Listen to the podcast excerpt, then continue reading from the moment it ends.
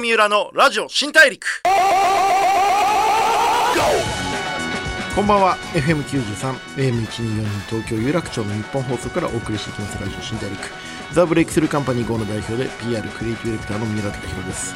4月に入って皆さんいかがお過ごしでしょうか？なんかねあのー今年は結構花粉もいろいろ飛んでてみんななんかこう僕の周りでもね最近花粉症になったっていう人が結構増えてきましたね。あの花粉ブロッカーも結構流行ってますけどあれ僕友達の医者にあれ打った方がいいんですかって聞いたらまあステロイドだからまあ三浦はちょっとやめた方がいいんじゃないって言われて、まあ、日々あの目薬とこう点鼻薬で戦ってるわけですけれども、まあ、ティッシュもね持ち歩いてマスクも持ち歩いて目薬も持ち歩いてねこう持ち歩くものがどんどん増えてきて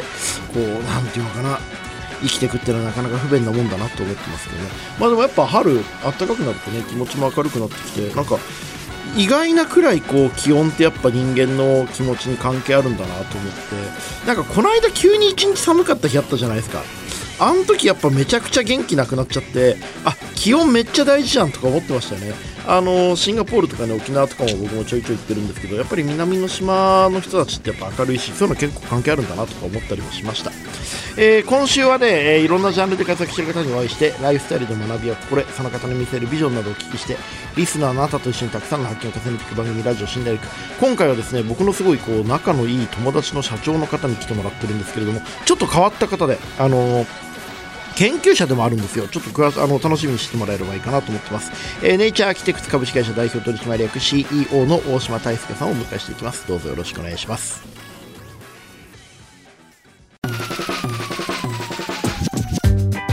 ブレイクスルー Here! ゴー三浦のラジオ新大陸 Breakthrough The Breakthrough Company GO の三浦崇宏がお送りしています。ラジオ新大陸。今回お話を伺うのは、ネイチャーアーキテクツ株式会社代表取締役 CEO の大島大輔さんです。よろしくお願いします。よろしくお願いします。今日、今回はですね、あの、もともと結構親しくさせてもらってて、いろいろこう、勉強会とか僕も彼にいろんなことを教えてもらってるんですけども、ちょっとね、あの、独特な、あの、すごい面白いキャリアの持ち主なんで説明させてください。えー大島大輔さんはですね、東京大学総合文化研究科広域科学専攻広域システム科学系博士課程単位取得退学っていう、まあ、早口言葉みたいな。退学したんですか？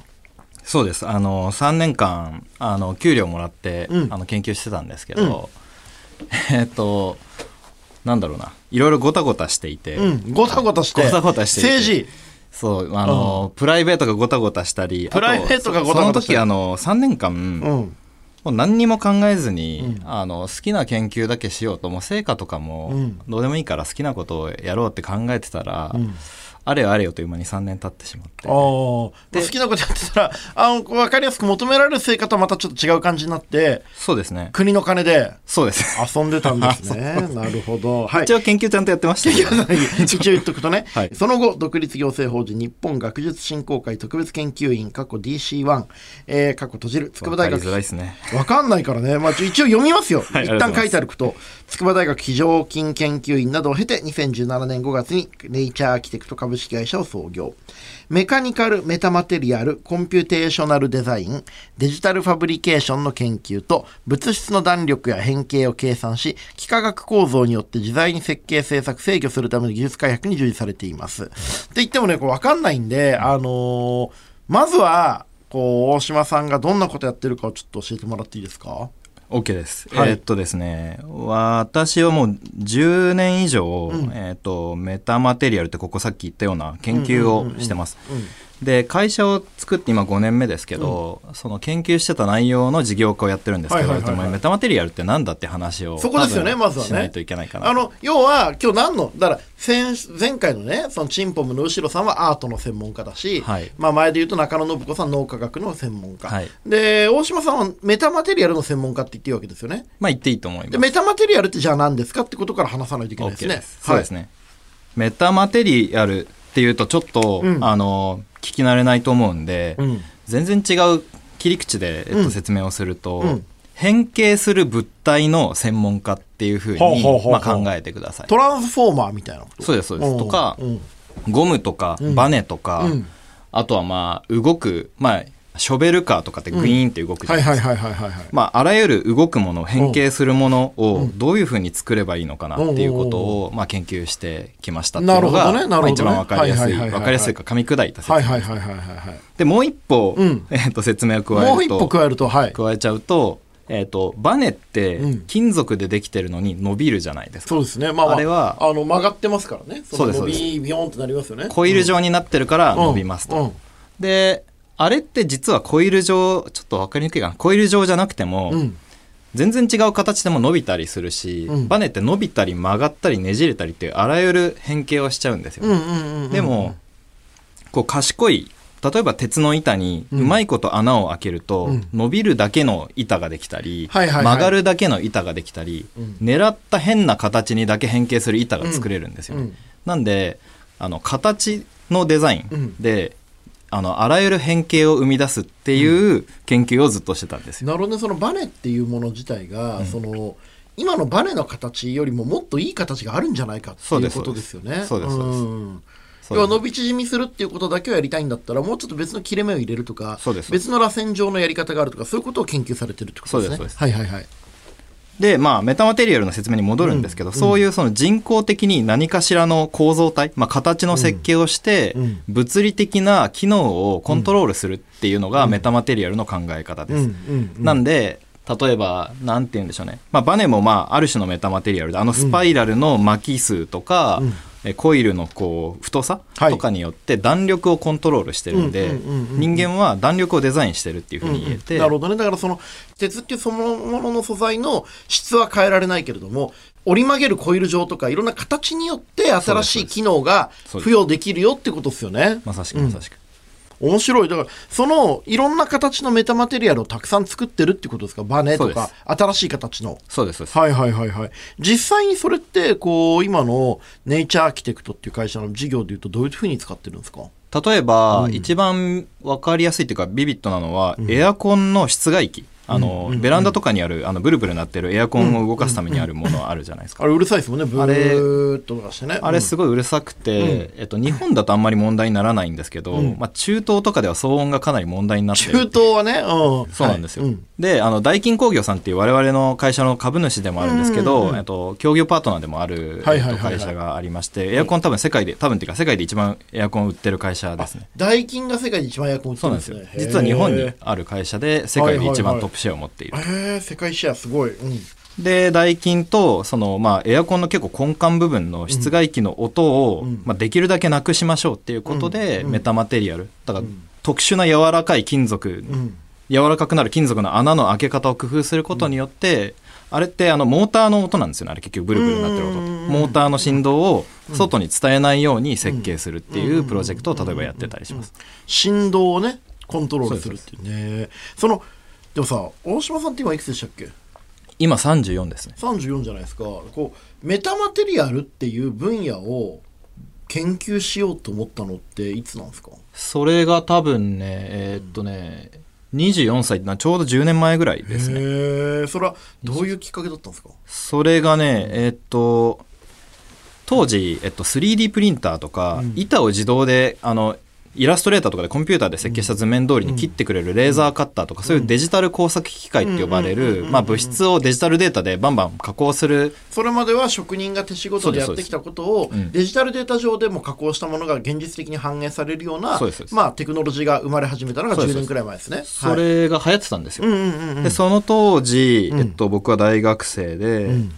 なんか木の板に切り込みを入れてみたんですよね。その時に、木の板がある一方方向にだけ、もうこんにゃくみたいに柔らかくなるんですよね。うんうんうんでもその方向にしか柔らかくないってものを見た時に、当時僕数学もやってて、数学の研究室もいて、ものづくりの研究室にもいたんですけどほうほうほうほう、その時に数学的な現象が現実に起きてるっていうふうに、こう直感したんですよ。ああ、なるほど。その人間の、その脳内で行われてる、まあ、例えば直線っていう概念は数学上あるけど、現実世界にはないじゃないですか。そうですそうですそういう、現実世界と脳内の人間の脳内の理想の数学世界っていうものが、限りなくデジタルによって近づいていく可能性があるっていう気づきがあったってことですよね。うんプラス、えっと、数学的な世界うん。の、うん。うん、広がりっていうものを現実の中うんにこう作れる、現実の中にこうげえー具体化できるっていうことを感じたんですよね。うんつまり、えっと、数学的な数式によって、うん板をどういうふうに柔らかくするのかっていうことを、うん計算式通りの、うんえーものを現実世界に生み出すことができるツールがこんなに身近にあるんだってことを思ってうんうんうんうんうん、まあ、これは一大分野になるな。革命になるなと思ったんですか？そうです、そうです。ワクワクした。学問分野みたいになるって思ったんですよね。ああメタマテリアルっていう概念が、まあ、こう、数学からちょっと一個飛びた天文学とか、そういう一つの分野になるんじゃないかくらいの可能性があるってことですよね。で、実際に10年前はメタマテリアルとか、そういうのって、そんな盛んに研究されてなかったんですよね。うんで、この10年で起こったことっていうのは、コンピューターサイエンスの分野でうんメタマテリアルが扱われるようになってきた10年だったんです。これ何を言ってるかっていうと、コンピューターを研究してる人たちが、こう物質とかものづくりに手を出し始めたこう10年間で、なるほど、なるほど。だコンピューターとか数学の世界が、こう現実世界に染み染み出してきた、バーチャルの世界、コンピューターの世界で行われてたこととリアルの世界が近づいてきて、バーチャル世界からリアル世界にこう出てきたみたいな感じなんですね。そうですそうです。へー。このメタマテリアルっていう分野は、割と今じゃあもう広がりつつあるんですか？今研究の分野ではまあかなりメインというか研究者増えてきてますね研究の。でスタートアップとか新しいその産業としては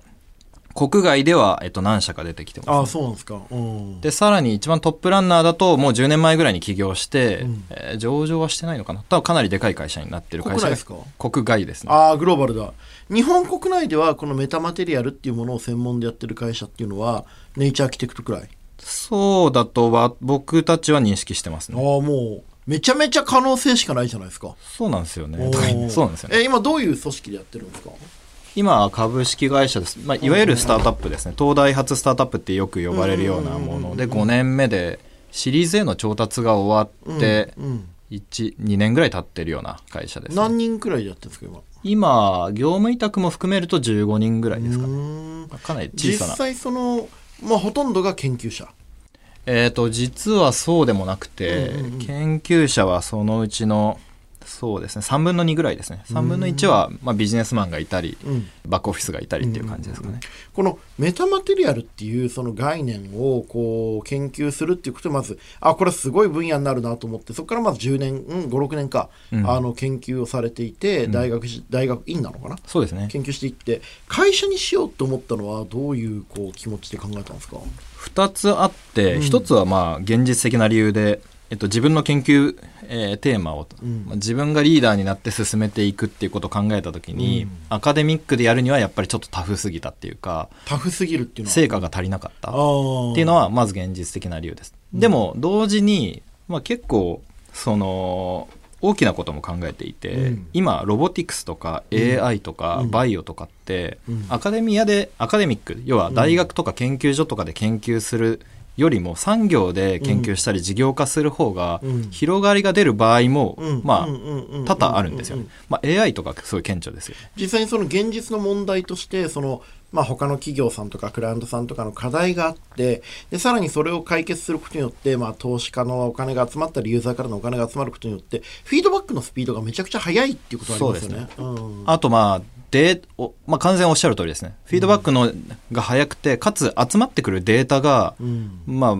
多様でリッチで、うんえーより本質的っていうのが、うんうんうんうんえっと、授業で研究をするメリットかなと思います。その研究者っていうその人生と経営者っていう人生ってやっぱ僕からすると全然違うように見えるんですけど、はい割とその構造的に近いものとかもあるんですか？そうですね。えっと、意外やっぱ違うなとは思います。えっと、僕のな研究者ってある種穴を掘り続けるっていうような、穴を見つけて穴を掘るっていうような、うんえっと行為だと認識していて、うん。経営者はなんかまず穴の掘り方を間違ったら死ぬっていう。ああまあまあ周りの人もいますしね。あと穴の外側に何なんだろうな自分が知らないことを、うん。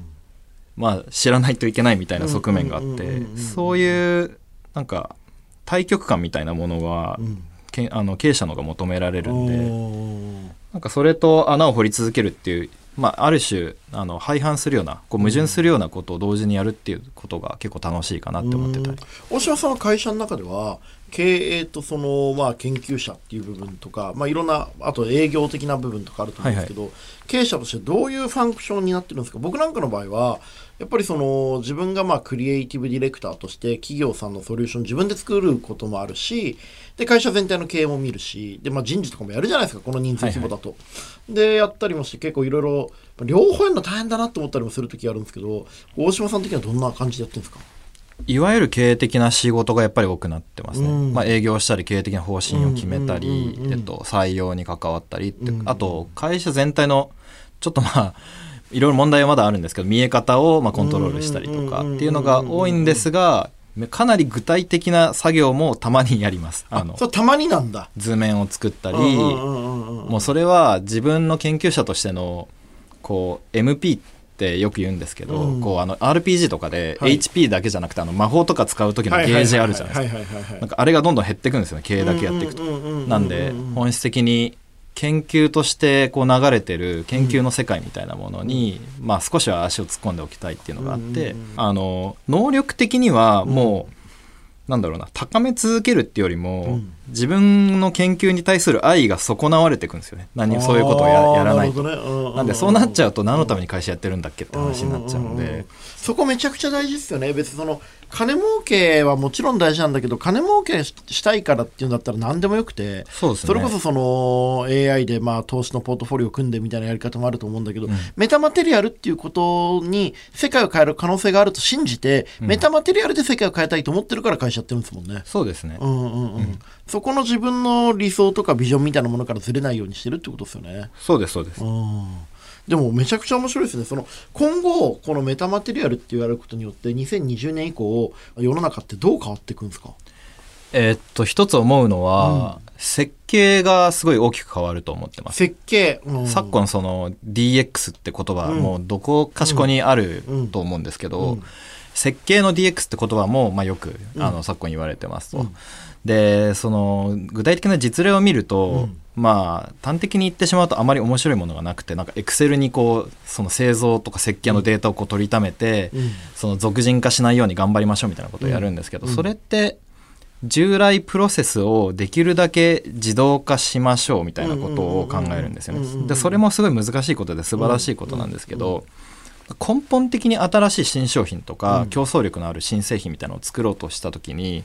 従来の設計ちょっと難しい話ではあるんですけど設計を自動化するだけじゃダメはいではい。根本的に設計の考え方変えないといけないんはいはいはいはい。そうですね。でそうなってきた時にあの我々のメタマテリアルを設計する技術が使えるっていうふうに思っていて、うんうん。従来だと形を設計しますっていう行為と、うん。それをエンジニアリングするっていう行為とそれを製造しますっていう行為が分かれてるんですよ、うん。もうちょっと噛み砕いて言うと、うん。あじゃあ建築になぞらえて話します、うん。建築デザインをする人うん企画する人うん。と建築構造を考える人、うん。これは建築が壊れないように。だからそのどんなかっこいい家を作るかっていうこととそのかっこいい家がちゃんと家として成立するかを考えるのは実は別のことだからね。そうです、それが分かれてるんですね、はい。なんであの企画する人、うん。えーちゃんと成立するかどうかを考える人、うん。でそれが作れるかどうかを考える人っていうのが分かれてるんですよ、でそこに大きな、えっと、現状の倦怠感というか、こう新しいものが閉塞してる感じがあって、うん。でそれを極端な話こう逆転しちゃいましょうみたいなことを我々だったりこの世の人類は結構かあのそっちに行くんじゃないかなと思ってそれでもマテリアル僕もちょっと今思ってたんですけどマテリアルメタマテリアルが普及することによって全然新しい構造が実現できると思うんだけど人間の脳ってそのまだ見たことがない機能を持った素材の応用できるほどの想像ができるのかな？そこが一番のポイントでそれはもうめちゃくちゃありがたい質問でそれはできないんですよ。うんなので、エンジニアリングからデザインを考えるっていう逆転の発想をしないといけないんですよ。今までって企画する人がいて、うんそれを成り立たせるためにエンジニアがいるっていう主従関係がある種あったんですよ。なんかその僕なんか格闘技とかすごい好きなんですけど、うん腕が4本あった時にどういう格闘技の技術ができるって言われてもちょっと分かんないっつうかわかんないですよね。っていうのに近いですよね。そうです、そうです。その絶対に片方には曲がるけど絶対に片方には曲がらない、うん。こうだが気温が上がると溶ける材料みたいなものが、はい。はい例えばあるとしてよ仮に、うん。うん。それがあるからできる建築物を考えろって言われても、うん。まあまあ大変っていうかさ。無理ですね。うん。うん。そういうでもそういうことをトライさせようとしてるってことですよね。そうです、そうです。うん。なんでそれをやろうと思うと、うん。そもそもそういうことがあの設計できるそういう、まあ、特殊なものが存在する仮想世界も、みたいなものを作らないといけないんです、うんうんうんうんでそれ噛み砕くと。バーチャルリアリティ上に理論上実現可能な範囲を作んないといけないですよねまずは。うん。でそれまああのあの最近メタバースとか流行ってますけど、まあ、端的に言うと設計のツールを新しく作るっていう、デザイナーとか企画する人が設計するソフトウェアを、えっと、エンジニアがもうゼロから作っちゃって、うんうんうん。そのソフトウェア上で新しいものを作ってくださいっていう、うん。まあ、遊び場みたいなものを提供する必要があって、うんそういうことをしないと根本的に新しいものが生まれてこないんでうんエンジニアが作った遊び場でうんうんうん。あの遊ぶようにクリエイターとか建築家とかをこう試行錯誤させるっていう時間が必要ですよね。そうですそうです。うん。でそれってあの今ちょっとかなり変なこと言ってるように聞こえるかもしれないんですけど実は必ずしもそうじゃなくて、うんザハ・ハディドっていうあの建築家がいるじゃないですはいはいはいはい。新国立競技場。新国立競技場をねあのボツになっちゃった。作れなかった。残念なはいもうなくなってしまいましたけどはい。そうです。あの彼女の建築を成り立たせるためにはえっと今話した建築デザイナー建築構造家、建築を施工する人以外にそれを取りまとめる数学者集団みたいなのがいるんですよ、うんうんうんうんうん。でその数学者集団が作ったソフトウェアがないと、うん。あんな変な建築は建てられなかったりするんですよ。うんうんうんうんで今まさに僕が言ったことはそういうその僕の言った具体例なんですけどそれが、うんだそういうそのちょっとものづくりを全体を統合するような統合して作り変えるようなエンジニアリングとか、うん。まあ、数学者みたいな人たちが新しく出てきて、でものづくりのあり方が変わっていくんじゃないかなって。いう。でもそのデザインと構造のあとその実際の制作うん。実制作、その3つを取りまとめる能力っていうのも異常な能力ですよねそうですね。そもそもその経験する機会がなかなかないから人間ってやったことはなかなかできやったことないことやるなって結構大変じゃないですか、そうですね。それができる人をどう育てるかっていう問題になってきますよね、そこは面白い観点で、うん。この10年、ん。あのメーカーズムーブメントって三浦さん聞いたことあります？名前だけは。なんか要はあのあれだよ 3D ウイスキーだよね実は違っててあの うんうんあの 3D プリンターとかが流行ったんですよ、この時期。はいはいはいはい。であれを使って、うん。誰でもみんなその家にプリンターがあるようにものづくりをみんなするんだみたいなことが声高に叫ばれたんですけど、うん。まあ、結局それは一時のブームに終わったんですよね。うん。だけど今世界中の大学の研究室には 3D プリンターがあったり、はい。レーザーカッターがあったりものづくりしない人がものづくりできるような環境が一応、えっと、部分的にあのいろんなコミュニティにはちょっと整ったっていう、まあ、この10年だったんですよね。と同時にそのメーカーズムーブメントっていう 3D プリンターはみんなに普及させるぞって言ってる MIT の教授がうん。何でも作れるようになるための授業っていうのを、まあ、MIT でやってるんですよ。でそれをあの日本でもその授業を持ってきた人がいて、うん。それが田中宏也先生っていう僕の慶応大学時代のあの先生なんですよね。でその授業面白くて、半年間でコンクリートこねたり、うん。鉄とかしたり、うん。えー、とロボット作ったりプログラミングしたりっていう、あらゆるものづくりを経験させるっていう授業で、それとかは結構すごく影響を受けてて、ね。だから制約からしか生まれない企画とか形とかデザインって絶対あるからむしろそっちの方が大事なんじゃないのってはいいうのがだそういう意味で言うとその新しい素材とか新しい制約が生まれた時にどういうふうに思考を遊ばせるかっていうことの訓練がまあこれから必要になってくるってことですよね。そうですね。それすごい大事だし、えっと、そういうことがやりやすくなってる世の中でもあると思います、まあそうですよね。その 3D プリンターとか、そうです。のデジタル上でいろんな実験ができるから。そうですそうです。ちなみになんか一緒に仕事してみたい建築家とかデザイナーとかっているんですか？えーっとね建築家は、そうですね。でもそれこそザハとかと仕事してみたいですね、うん。ザまあまあザハご本人はなくなっちゃったけどあの事務所とか。そう、んんん。ザハハリド事務所とか、はいはいはいはい。あとでも結構一緒に仕事してみたい人と仕事でき始めていて、今は具体的にプロジェクト止まっちゃってるんですけど、デザイン事務所の粘土さんとか、うんうんうんうんあと建築だと一番でかい組織設計事務所の日建設計さんとか、はいはいはいはい。うちのオフィスも日建ですね。ああそうなんですね、はいはい。ともっとあの自分たちのメタマテリアルがないとできない建築作ってみようよみたいなことをやり始めてるんで、でもそういうその複数の建築事務所とか設計会社とか集まってこう研究機関みたいなラボみたいなのができても面白いかもしれないですね。そうですね。それうん。実はあるみたいなんですけど、なんですかね。なかなかそのそこに大きなバジェットを避けないっていうなんか事情もあるみたいで。でも本当にいろんな企業から1億円ずつ出し合って、ん20社くらいで20億円くらいのね、ラボを作って、あ確かに実際そういうことをどんどんやっていくのが、ある意味こう、日本の今後やっていかなきゃいけないことなんじゃないかなって気がしましたけどね。そうですね。うんいや、めちゃくちゃ面白かったな。あの、まあ、いつも話してる話の続きなんですけど、はいはいちょっと来週もね、引き続きちょっと大島さんといろいろと話聞いていきたいなと思っております。今日はありがとうございましたありがとう。ございます。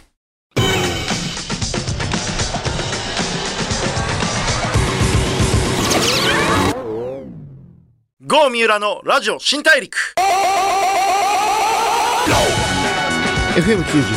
AM124 東京有楽町の日本放送からお送りしてきましたラジオ新大陸。ネイチャーアーキテクト株式会社代表取締役 CEO の大島大輔さんをお迎えしてお話を伺ってきましたが、いかがだったでしょうか？